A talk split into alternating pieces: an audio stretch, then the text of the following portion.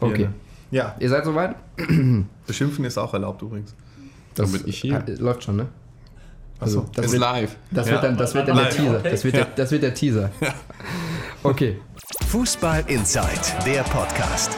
Hi, wir sind's wieder, eure geliebte Funke-Sport-Redaktion mit dem Podcast Vier Thesen über die Ruhrgebietvereine. Und zum ersten Mal dabei ist François Duchateau, fester Reporter, ich glaube jetzt seit wieder, ich weiß nicht wie vielen Jahren. Äh, seit sech, bald sechs Jahren bin ich hier. Ah, okay. Wo findet man dich auf Twitter? At Duchateau. Ja, da auf jeden Fall vorbeischauen. Du musst noch sagen, wie man das buchstabiert. D-U-C-H-A-T-E-A-U. Unsere äh, Podcast-Maschine, unser Dauerbrenner Andreas Ernst, Andi Ernst auf Twitter, das weiß ich schon, weil du so auch dabei warst. Hi. Und BVB-Experte Sebastian Wessling, Flüster-Tweets auf Twitter. Hi. Guten Tag. Mein Name ist Christian Hoch, so viel muss auch sein, so viel Zeit muss auch sein. Und wir fangen direkt an. Borussia Dortmund. Wir starten mit dem BVB, Borussia Dortmund. Die These zum BVB, Sebastian. Die These zum BVB ist, äh, Dortmund sollte sich endlich einmal trauen, den Meisterschaftskampf auszurufen, beziehungsweise die Meisterschaft als Ziel auszugeben. So, das ist jetzt natürlich harter Tobak. Wieso? Ja, wieso nicht? Also man steht äh, sieben Punkte vor den Bayern, vier Punkte vor Gladbach. Ähm, die Saison ist schon relativ lang und natürlich ist es irgendwie so ein typisch deutsches Phänomen, dass man sich nie so richtig traut zu sagen, jo, wir wollen Meister werden. Aber ich finde, wenn man jetzt oben steht, dann kann mir keiner erzählen, dass man nach 34 Spielen dann happy und glücklich ist, wenn man Zweiter oder Dritter wird, sondern dann will man doch auch oben bleiben und das kann man doch auch ruhig offen sagen. Ich glaube, ich weiß auch irgendwie nicht, 60 bis 70 Prozent der Mannschaften, die zu diesem Zeitpunkt so und so viele Punkte hatten, jetzt sind auch Meister geworden oder so. Ne? Irgendwie war das doch, oder? Ja, das ist mir zu hoch an Zahlen, aber auf jeden Fall, wenn man jetzt da oben steht, wenn man eben sieben Punkte vor der eigentlich vor dem eigentlich größten Konkurrenten hat, ich finde, dann sollte man sich das trauen. Also ich vergleiche das immer ganz gern mit, mit den US-Sportarten, wenn man zum Beispiel guckt äh, im American Football, da sagen vor der Saison fast alle Teams eigentlich, sie wollen gerne in den Super Bowl und wenn sie es nicht schaffen, dann sagt keiner, ja, nee, ihr habt aber gesagt, ihr wollt doch gewinnen, jetzt habt ihr gar nicht. Sondern das gehört da ganz normal dazu, das ist irgendwie auch Teil der Show und da ist man in Deutschland immer so unfassbar vorsichtig, vorsichtig finde ich, aber es, ähm, natürlich wird man nicht dadurch Meister, dass man sagt, ich will Meister werden, aber man wird sich auch dadurch nicht, dass man es nicht sagt. Also ähm, ich finde, man könnte sich das einfach mal trauen. Das ist, alles andere ist doch eh so ein bisschen äh, sich in die Hand gelogen. Mein lieber Sebastian Wessling, du willst doch wohl nicht die NFL mit der Bundesliga vergleichen. Das ist doch auf so viele Art und Weisen nicht angebracht. Und außerdem, wir haben, haben wir Anfang November? Nee, Mitte, nee, Ende November sogar schon. Wir haben Ende November. Ja, aber wir haben erst Ende November. Es gibt eine Dreifachbelastung bei Borussia Dortmund, die nicht so unwesentlich ist. Und äh, ich bin auch da meiner Meinung, dass man den Meisterschaftskampf ausrufen kann, aber erst in der Winterpause, wenn sie da immer noch sieben Punkte Vorsprung haben sollten. Das ist eh so eine deutsche Unart, diese Angst vorm Scheitern, dieses äh, sich re nicht rechtfertigen wollen, wenn es da mal eine schlechte Phase gibt. Ich finde, äh, der Sport lebt von Leistung, lebt von Ambitionen und Dortmund äh, hat auch Ambitionen und wenn die halbe Bundesliga eh nur in die Champions League will, dann brauchen wir uns nicht wundern, warum die Meisterschaft so langweilig geworden ist. Also Platz 4 ist irgendwie für die meisten außer Bayern das Ziel und das ist ziemlich öde. Also ich finde, Dortmund sollte sich dadurch nicht zu sehr unter Druck setzen. Also in dem Fall, ich bin ja auch für Mut und ich bin auch für äh, ehrgeizige Ziele und ich bin auch für große Schnauze, so habe ich ja auch immer. Ähm, aber in dem Fall finde ich es echt noch vier Wochen zu früh. Also wenn sie in vier Wochen immer noch sieben Punkte Vorsprung haben, dann wäre es, dann würde ich hier stehen und würde sagen, warum ruft, dann mache ich, trete ich hier die gleiche These. So. Aber ich, ja, Nachmacher. Nein, äh, ja, aber ich glaube nicht, dass man sich dadurch unter Druck setzt. Also intern, also das werden die Spieler doch jetzt eh alle denken. Also wird doch jetzt keiner hingehen und sagen, cool, wir sind Erster, aber wenn wir am Ende Dritter sind, ist immer noch cool. Sondern das ist ja bloß, das ist ja bloß eine Geschichte nach außen, dass man irgendwie, dass man Angst hat, man kriegt das dann hinterher um die Ohren gehauen, diese Aussage, dass man sagt, oh, dann kommen, dann kommen die ganzen Leute im Mai her und sagen, ihr wolltet doch Meister worden, jetzt seid ihr nur Zweiter, schämt euch. Da sage ich ja und. Also man ärgert sich ja sowieso genug, wenn man dann nur Zweiter geworden ist. Die sind jetzt oben, die wollen natürlich oben bleiben. Ich glaube nicht, dass sich der Druck dadurch auch nur ein Mühe erhöht. Aber ich, ich verstehe halt diese falsche Vorsicht immer nicht. Also das ist ja, ist ja kein Dortmund-typisches Phänomen. Das machen ja alle so. Ich erinnere mich damals, als Schalke immerhin für vier Minuten Meister war, da hat ja Rudi Assauer vorher auch bis zum letzten Tag gesagt, Meister wird zu 99 Prozent Bayern. Ja, kam dann auch so. Aber äh, ich verstehe es nicht so ganz. Warum? Ich bin ja auch gegen Vorsicht, wie gesagt, aber ähm, ich bin für ein, eine Neuformulierung der Ziele im Winter, in der Winterpause, wenn man mal ein bisschen nachdenken kann und äh, das ist dann immer noch früh genug. Ja, aber wir zeichnen ja jetzt auf. Ja. Ich glaube, die Fans haben immer ein gutes Gespür dafür, was das Leistungsniveau einer Mannschaft ist. Dortmund spielt einfach gerade den besten Fußball und ich glaube, die wären auch enttäuscht, wenn sie diesen Vorsprung. Man sagt immer, wir müssen da sein, wenn die Bayern ein schwaches Jahr haben. Schwächer geht's nicht aus München gerade. Ich glaube, die Fans äh, wissen, dass da eine Chance ist. Und da kommen wir direkt zu Andis These, äh, die Erwartungshaltung auf Schalke, ne? Ich wollte, da muss ich einmal noch kurz rein. Wir merken ein bisschen Dortmund-Streitereien in der Redaktion. Das wird auch bei den Fans so sein. Die einen werden sagen, okay, äh, wir müssen das machen. Die einen werden sagen, ja, erstmal Vorsicht, denn sonst äh, ist die Fallhöhe zu groß. Klar. Ähm, diskutiert gerne da mit uns äh, drüber, über diese These. Muss der BVB den Meisterschaftskampf ausrufen? Könnt ihr überall tun. Facebook, Twitter, was euch sonst noch so aus, äh, einfällt. Schalke 04. Schalke, Andi, deine These. Ja, ich widerspreche mich gerade ein bisschen selbst, fällt mir gerade auf. Das sind wir von dir gewohnt, du König. Jetzt machen wir mal auf raffinierte Jetzt bin ich gespannt. Jetzt bin ich gespannt. auch. Ähm, wie formuliere ich jetzt den Unterschied? Weil ich finde nämlich, dass Schalke sich mit dem Abstiegskampf doch etwas mehr beschäftigen sollte. etwas mehr beschäftigen sollte, als sie das tun. Ähm, ich will jetzt das Wort ausrufen nicht in den Mund nehmen. Ähm, sagen wir so, Schalke beschäftigt sich zu wenig mit dem Abstiegskampf. Habe ich das gut formuliert? Das heißt, dass, du meinst, der Ernst der Lage ist noch nicht angekommen auf Schalke. Ja, ernst habe ich deshalb nicht gesagt, weil ich so heiße. Dann hättet ihr wieder auf mich gezeigt und wir hätten den Podcast wegen, wegen Gelächter abbrechen müssen. Und du hättest mich hochgenommen, guter Hinweis. Nein, äh, also ich finde, Schalke unterschätzt die Lage gerade ein bisschen. Für mich ist das immer noch ein bisschen zu sehr, ja mein Gott, die Stürmer fallen jetzt aus und wir haben erst so und so viele Punkte, wir haben jetzt acht Tore, aber das wird schon, wir erarbeiten uns ja die Chancen und äh, Aber Andi, das wir ist machen ja jetzt, das ja. Das ist jetzt und noch fast harmlos, wie du das, wie du das ausdrückst. So kennen wir dich gar nicht. Ja, warum nicht einfach mal sagen, Leute, die Situation ist ernst. Jetzt spielen wir zu Hause gegen, ja, Entschuldigung, jetzt spielen wir zu Hause gegen den ersten FC Nürnberg. Das ist jetzt nicht nur ein Aufsteiger, sondern das ist im Der Moment Tabellennachbar. ad acta ein Tabellennachbar und ein Mitkonkurrent. Und der- so der muss man den dieselbe- ersten FC dieselbe Nürnberg Punktzahl sehen. auch, ne? Der dieselbe Punktzahl hat, der glaube ich ein paar Tore mehr geschossen hat, ähm, auch ein paar mehr Tore bekommen. Das ist auch klar. Ich Schalke erinnere mich an, an so ein Spiel wegen- in Dortmund.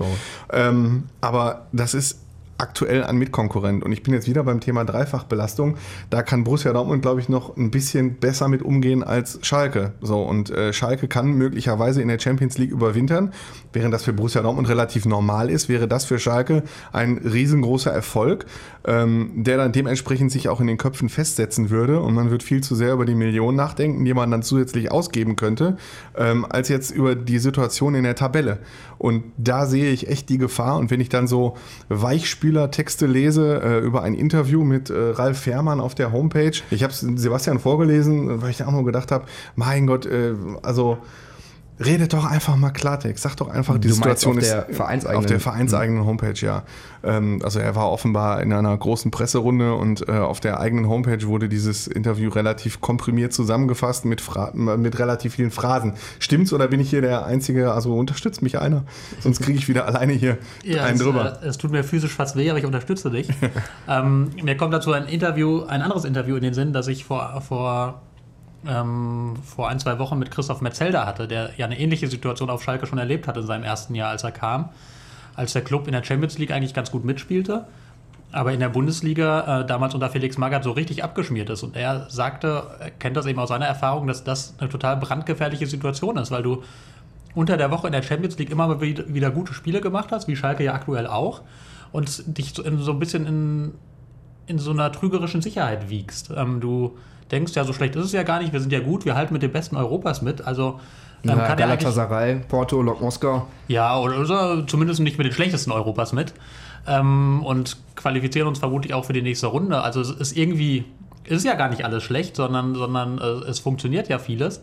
Und dann fährst du aber eben am Samstag nach Nürnberg oder sonst wohin. Oder er damals ist dann, die haben dann unter der Woche, haben die, glaube ich, Olympique Lyon weggefiedelt im eigenen Stadion, so sehr, dass der Präsident danach sagte, die müssen gedopt gewesen sein. Und dann fuhren sie nach Kaiserslautern und haben 7 zu 0 verloren. Ne? Und das Fünf. ist halt. 5-0? 5-0, richtig. War nur 5. Ja, okay, Dann, dann ist ja nicht so schlimm. Nein, also, also das heißt diese, diese Diskrepanz, ne, dass du dann unter der Woche lieferst du dann deine guten Auftritte ab und dann musst du aber gegen eben die Nürnbergs dieser Welt wieder ran und Heißt dort dann eben auch punkten. Und das ist, das ist extrem gefährlich, weil das so, du schätzt dadurch deine eigene Situation leicht falsch ein. Und ich finde, es wird zu sehr heile Welt vorgespielt, weil ähm, es gibt ja schon diese Konflikte, zum Beispiel Fährmann-Nübel, dieser Torwart-Konflikt. Herr, der Nübel gibt jetzt ein Interview im Kicker, ähm, dass er doch drüber nachdenkt, im Sommer den Verein zu verlassen, wenn er weiter Nummer zwei bleibt. Und da ist ja relativ offensichtlich, dass er dieses Interview im Rahmen äh, seiner Nationalmannschaftsreise gegeben hat und nicht äh, mit der Schalke 04 Presseabteilung nebenher.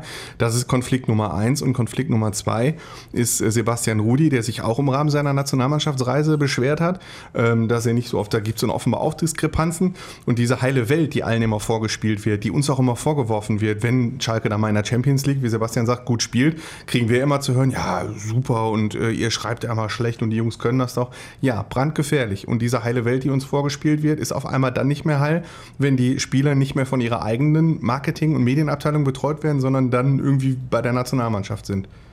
Jetzt kommen wir zum, zum Thema äh, Stürmer nach oder willst du noch Na, ich will noch was ne? zu dieser schönen Ja. Reederei sagen. Ja. Da bin ich voll bei euch. Ich glaube, während äh, Dortmund einfach so äh, im Vergleich dazu Understatement macht, um, um irgendwie die Gemüter ruhig zu halten, finde ich das bei Schalke total gefährlich, diese schöne Reederei. Weil spielerisch ist das gar nichts, was da die Saison bisher gelaufen ist. Und äh, man sieht ja auch in keinster Weise Selbstkritik bei Tedesco. Man denkt irgendwie, ja, es bald wird von alleine wieder laufen oder wenn ein, zwei Leute zurückkommen. Nee, da sind riesige Baustellen im Spielstil, im Kader, äh, Mittelfeldachse, Rudi, äh, ich sehe da keinen Weg für Verbesserung. Man hat ja auch gegen Frankfurt gesehen, wo, wo, wo die Limits sind. Also das ist fatal. Sie sagen aber, der Trend davor war super. Also Spielstil hin oder her, wir haben Punkte geholt. Das ist ja das, was Christian Heidel gestern auch nochmal auf der Pressekonferenz gesagt hat. Ja, aber es reicht ja nicht zu punkten. Du musst ja jetzt eigentlich konstant gewinnen, um da unten rauszukommen. Weil du Also ja das ist eben fünf Spiele verloren hast am Eben, Anfang. du hast am Anfang fünf Spiele verloren, den Rucksack schleppst du ja mit dir rum. Du müsstest eigentlich drei, vier, fünf, sechs Spiele am Stück gewinnen, um überhaupt mal ins gesicherte Mittelfeld vorzustoßen. Ne? Also das, deswegen, äh, da, da nützt dir ein positiver Trend gar nicht so viel, wenn dann die Ergebnisse eben nicht dazu passen. Und gegen Frankfurt, also das wäre ja am Ende dramatisch. Das war ja, äh, ich will nicht sagen Selbstaufgabe, aber wie da verteidigt wurde, das war ja wirklich lächerlich. Und dann vielleicht noch ganz, ganz kurz zum Schluss. Ich habe äh, auf der Schalker PK, wenn ich es richtig im Kopf habe, hat Tedesco gesagt, dass es nach den fünf Niederlagen am Anfang sehr schwer war oder dass natürlich den Spielern dann auch die Motivation gefehlt hat. Und das finde ich alarmierend. Also, dass, dass man nach fünf Spielen äh, mit, mit fünf Niederlagen verunsichert sind, gar, ist gar keine Frage. Dass man verkrampft, gar keine Frage. Aber dass die Motivation fehlt, also das, das finde ich dann ehrlich gesagt, also da, da würde ich mir dann echt große Sorgen Der machen. Wortlaut war, die größte Herausforderung war schon, na, war schon nach den fünf Niederlagen in Folge die Mannschaft bei Laune zu halten, zu motivieren und wieder auf einen gewissen Kurs zu bringen. Dann hat er gesagt, ähm, das war in dieser Saison bisher die größte Herausforderung, das gebe ich offen und ehrlich zu. Aber jetzt sei die Mannschaft top, top, top motiviert. Dann hoffe ich, dass ihm dieses Wort motivieren so ein bisschen da rausgerutscht ist und er eigentlich was anderes sagen wollte, weil das, also da würde ich mir dann echt Sorgen machen, wenn man sich dann, dann nicht mehr motivieren kann. Also, dass man verkrampft ist, keine Frage, aber Noch eine wesentlich große Baustelle auf Schalke, wo wir auch einen kleinen fließenden Übergang haben, ist äh, das, die Stürmersache. Jetzt fallen alle aus. Die große Hoffnung liegt auf Guido Burgstaller, der ja, haben wir gestern auch äh, gehört, fit sein wird für das Spiel. Aber einer, wo es auch Spekulationen gab, Anthony Modest zum FC Schalke 04, hat der Tedesco auch ein bisschen befeuert, François, der wurde es nicht. Ja, ich finde, dass Heide das verpennt hat. Also ähm, man weiß ja, wie Schalke spielt. Ich kann das ein bisschen vergleichen mit Stöger in Köln. Da war es auch langer Ball auf Modest. Da sind sie mit den Europapokal gekommen. Und ich glaube, wenn man Tedescos Spielstil kennt, der ist ja keiner, der wie Guardiola irgendwie Schönfußball predigen oder spielen lässt. Es ist irgendwie einer für Absicherung, für Matchpläne. Und ich glaube, dass gerade so, so ein Modeste jetzt in, nach dem Winter äh, Schalke total gut getan hätte. Jemand, der vorne die Bälle halten kann, der verwandelt, aber wo man hinten dann trotzdem äh, gut stehen kann. Da hätte Heidel sich viel früher mal drum kümmern können, weil Modest hätte da mit seiner Familie in Köln wohnen können. Schalke hätte die finanziellen Mittel gehabt, um äh, Köln auszustechen. Also das haben sie ganz klar verpennt. Haben Sie das verpennt oder war das nicht äh, eher, wenn ich mich richtig zurückerinnere, wegen dieser China-Sache, dass auch Schalke ähm, sich nicht so ganz rangetraut hat an diesen Transferstreit äh, mit den Chinesen? Oder? Das stimmt, die Chinesen haben ja auch schon Drohbriefe an andere Vereine. Äh, Ich glaube, hier äh, Galatasaray und so hat auch schon so, so ein Ding gekriegt, aber man hätte da ein bisschen vorfühlen können. Der ist so seit sehr, sehr langer Zeit, ist der da ohne Geld, äh, trainiert auch schon eine Weile in Köln. Da gab es genug Möglichkeiten, um da wirklich mal viel früher, als es jetzt letztendlich getan wurde, mal äh, Interesse zu hinterlegen. Und äh, Modest, man hat das ja auch in Köln gesehen, äh, dem großen Geld, äh, dem ist er ja nicht abgeneigt. Und äh, Champions League-Perspektive. Aber da, da stellt sich mir die Frage, also ähm, das wissen wir ja nicht genau, wie, wie gut ist dieser Modest überhaupt drauf jetzt nach dieser Zeit, wo er gar nicht gespielt hat oder in China gespielt hat. Ähm, ist er überhaupt in der Lage, einer Mannschaft sofort zu helfen? Also da muss man zumindest ja mal ein Fragezeichen hintersetzen. Und der hat jetzt lange in Köln mittrainiert, das heißt, da werden bestimmt viele Vereine hingegangen sein und sich mal ein Bild gemacht haben, wie ist er drauf. Und dass am Ende nur der FC zugreift und kein anderer, das Unterstreicht, wie toll der das FC ist. nein, natürlich ist, natürlich ist der FC dadurch der weltbeste aller Vereine, aber es heißt vor allem eben auch, dass offenbar das Interesse ja an, von anderen Clubs jetzt auch nicht so, so ganz riesengroß war. Dann hätten die entweder alle gepennt oder vielleicht haben die da auch im Training gesehen. Das hat man so aber auch bei so Witzel gesagt vor der. Saison. Der kommt aus China, der Ja, der hat aber, der hat aber immerhin eine WM gespielt mit Belgien und ist Dritter geworden. Das war ja jetzt auch nicht so schlecht. Ich würde das jetzt mal so sehen, ich kann François da verstehen, dass er sagt, Schalke braucht äh, vorne einen wie Modest. Ich würde das jetzt weiterreden und sagen, wie weit sind wir als FC Schalke 04 schon gekommen, dass wir sagen, wir brauchen Anthony Modest, um vorne, also der hat wirklich in China gespielt, der hat ein halbes Jahr gar nicht gespielt, der hat in der U23 trainiert und wir reden hier ernsthaft drüber und François steht mit seiner Meinung ja jetzt nicht alleine. Also es gibt sicherlich noch viele Fans, die sagen, warum haben die das nicht gemacht? So, aber wir sind bei Schalke jetzt in einer Lage, in der wir darüber reden, dass uns vielleicht Anthony Modest verstärkt hätte. Also ähm, da muss man auch mal viel eher über Personalpolitik nachdenken und Ist das äh, für dich bedenklich, die Entwicklung? Ein bisschen, ja, sagen wir so, für Verletzungen, das muss ich auch mal zugestehen, kann ja keiner was. Aber so, trotzdem, ne? davor war es ja auch nicht gut. Nee, davor war es auch nicht gut. Äh, Hoffnungsträger Burgstaller, der bisher ein Pflichtspieltor die Saison gemacht hat und nur wirklich seiner Form äh, massiv hinterherhinkt. Ähm, oder aber in den vergangenen beiden Jahren einfach am über, über seinem Limit gespielt hat, kann auch sein. Dem macht auch keiner einen Vorwurf. Der gibt sich nach wie vor Mühe und so und sag mal, ist halt der Guido und äh, läuft halt nicht. Aber Uth, Embolo, da hätte halt wirklich viel mehr kommen müssen. Uth ist jetzt besser geworden, das ist wirklich Pech. Ich habe keine Ahnung, ob der Schalke jetzt mit zehn Toren bis zur Winterpause da rausgeschossen hätte, kann man auch jetzt nicht sagen. Aber trotzdem finde ich es bedenklich, dass man jetzt sagt, boah, hätten wir doch mal Modest geholt. Also, ja. Trotzdem, François, du sagst, Modest hätte alle Probleme von Schalke gelöst. Oder? Ja, vor allen Dingen schnell. Bei den taktischen Systemen, wie Tedesco spielen lässt. VfL Bochum. So, wo wir schon beim Thema waren, Anthony Modest zum ersten FC Köln, spektakuläre Rückkehr, neuer Stürmer. Die haben ja mega viel Auswahl, François. Ich glaube, Simon Zoller steht da. Da steht ein Girassi, da ist ein Cordoba und mal eben so ein Simon Terodde, ne, der mal eben 17 Tore schon in der zweiten Liga geschossen hat. Ähm, da bietet sich vielleicht für einen anderen Zweitligisten, dem VfL Bochum, eine Möglichkeit, da vielleicht einen Stürmer abzuluxen, oder? Wie sieht das aus? Absolut. Simon Zoller ist ein Kandidat in Bochum, mit dem hat man sich schon im Sommer beschäftigt. Ähm, da gab's, ja, da ist ein Transfer nicht gelungen. Unter anderem Köln wollte erstmal unter dem neuen Trainer abwarten, wie die Entwicklung ist. Braucht er den? Äh, verletzen sich viele und, und hatte dann entsprechende Ablöseforderungen auch gestellt. Jetzt im Winter sieht das natürlich anders aus. Vor allen Dingen durch Modest hat man einfach ein Überangebot und Zoller, äh, Zoller ist einfach auch nicht rangekommen an den Kader. Der guckt einfach zu. Ähm, ich glaube trotzdem, dass er für den VfL eine Verstärkung wäre, wenn das realisierbar wäre. Warum? Ähm, ist ein erfahrener Erstligaspieler. Ich glaube, äh, ihm fehlt zwar Tempo, aber ich glaube, gerade im VfL könnte so ein bisschen Offensivdrang, Kreativität, Erfahrung in der Mannschaft könnte gut tun. Ich sage jetzt nicht, dass er die auf ein neues Level bewegt, aber so viele Alternativen hat äh, der VfL vorne auch nicht. Also ein bisschen Auswahl wäre gut. Ich glaube, der passt in die Kategorie. Ich glaube, das ist auch einer, der sich mit dem Verein dann und der Region so ein bisschen identifizieren könnte, dass das jetzt nicht so einer ist, der da ähm, ja, nach einem halben Jahr wieder weg will. Ich glaube, der, der hat realisiert, er ist jetzt Zweitligaspieler und ähm, ja, mit dem VfL oben anzuklopfen, das ist doch eine gute Sache. Vor allem beim VfL ist es ja auch so, dass immer wieder in Sachen kreative Abteilung Spieler wegbrechen in der Saison. Ob das Sebastian Mayer ist, der ähm, verletzt ist, ob es Chung Yong Lee ist, der mal zur Nationalmannschaft muss. Äh, die haben Tom Weiland, der, das, der im Moment den Karren da so ein bisschen aus dem Dreck zieht. Einen Lukas Hinterseher, der letztens auch nicht fit war. Also eine Alternative wäre durchaus angebracht. Das sehe ich auch so. Zumal du mit Sylvain Gonvoulard einen Stürmer als Backup hast ja, wo man äh, sich schon drüber streiten kann. Ne? Bringt er die Technik mit? Der ist ein guter Abschlussstürmer, aber Simon Zoller würde da nochmal eine andere Komponente reinbringen. Aber den kann sich der VfL doch gar nicht leisten. Das Gehalt ist auf jeden Fall sehr hoch. Äh, Da gibt es Unterschiede zwischen dem Niveau beim VfL und dem FC. Äh, Ich meine, Zoller hat ja noch einen Erstliga-reifen Vertrag da liegen. Aber ich glaube, in Köln hat man Interesse, den von der Gehaltsliste zu streichen. Jetzt ist jetzt die Frage, äh, kommt der FC vielleicht Bochum entgegen und, und nimmt, äh, übernimmt das in Form einer Ablöse noch ein bisschen so äh, Gehalt?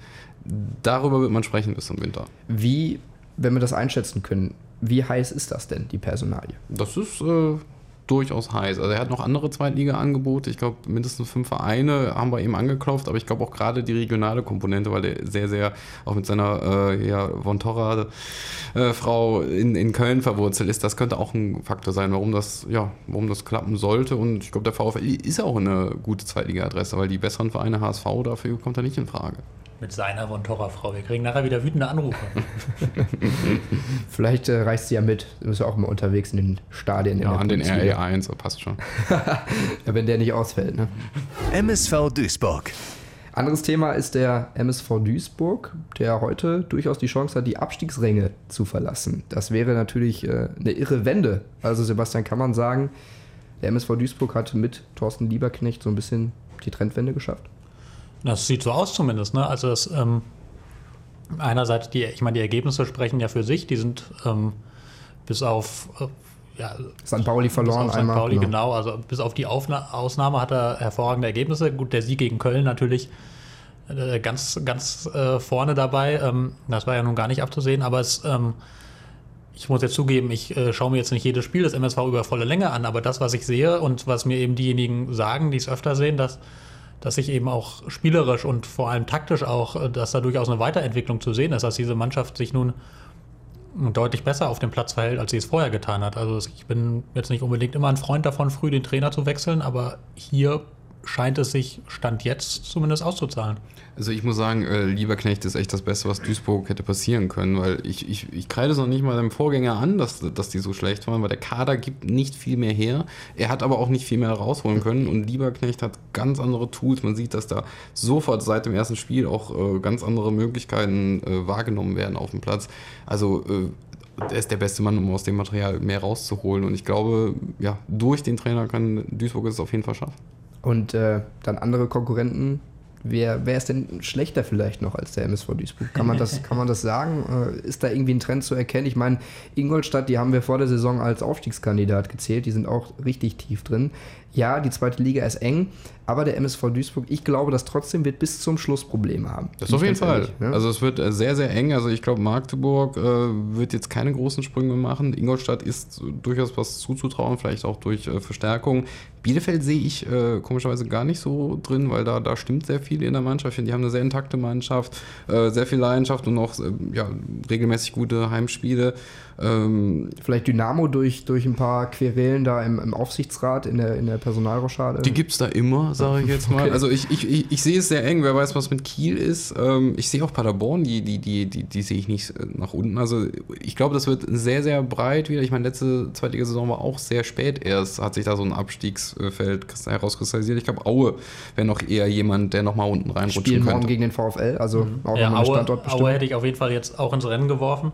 Ähm, aber ich glaube, das ist schon ein echtes Problem für den MSV, ähm, trotz aller guten Ergebnisse jetzt, dass da unten eben Mannschaften stehen, von denen man jetzt bis auf vielleicht die Ausnahme Magdeburg, aber wenn man so ins direkte Tabellenumfeld guckt, dass da eben Bielefeld, Sandhausen, Ingolstadt und so stehen, die nicht unbedingt zwangsläufig da unten anzusiedeln sind. Also da muss man halt aus Duis- Duisburger Sicht vielleicht nicht damit rechnen, aber zumindest fürchten, dass sie irgendwann auch wieder konstanter punkten werden. Und da darf man halt den Anschluss nicht verlieren. Das, das macht die Lage, finde ich, fast noch schwieriger, als es die geringe Punktzahl ja ohnehin macht. Aber du bist halt eben da unten nicht nur mit, mit Aue und mit Magdeburg und so weiter vertreten, sondern auch mit Mannschaften, die eigentlich, von denen man denken würde, dass sie zumindest mal im Mittelfeld anzusiedeln sind oder Potenzial dafür haben. Und das, ja, da, da muss eben der MSV wirklich aufpassen, dass er da den Anschluss nicht verliert.